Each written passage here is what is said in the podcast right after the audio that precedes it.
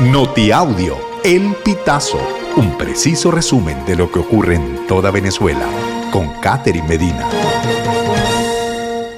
Saludos estimados oyentes. A continuación hacemos un repaso informativo por las noticias más destacadas hasta este momento.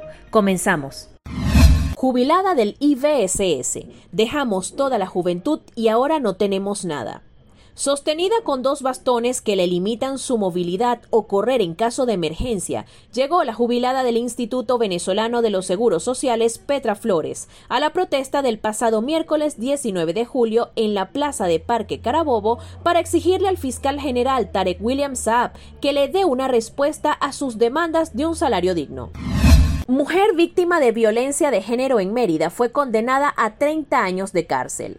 Naibelis Verónica Noel Pérez fue condenada el pasado 19 de julio a 30 años de cárcel por la jueza provisoria del Tribunal de Juicio número 5 del Circuito Judicial Penal del Estado Mérida, Lucy del Carmen Terán Camacho. La mujer, víctima de al menos cuatro tipos de violencia basada en género, estaba detenida desde agosto de 2019, fecha en la que su hijo fue asesinado por el padre y victimario, José Teodoro González Uzcategui. En Anzuategui, presos de Puente Ayala tienen cuatro días en huelga de hambre.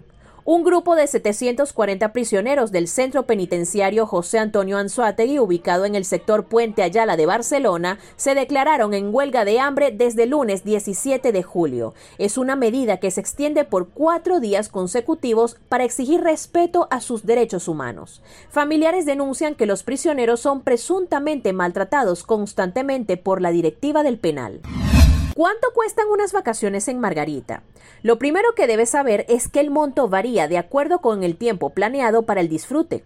Luego de una revisión de precios en hoteles, agencias de viajes y de ferries, el monto puede sobrepasar los 200 dólares. Por ejemplo, el hospedaje en un hotel módico en Margarita cuesta entre 15 y 68 dólares la noche y solo se ofrece desayuno a los huéspedes. Por lo tanto, los turistas que deseen pasar cuatro días en la isla necesitan al menos 300 dólares para cubrir los gastos adicionales.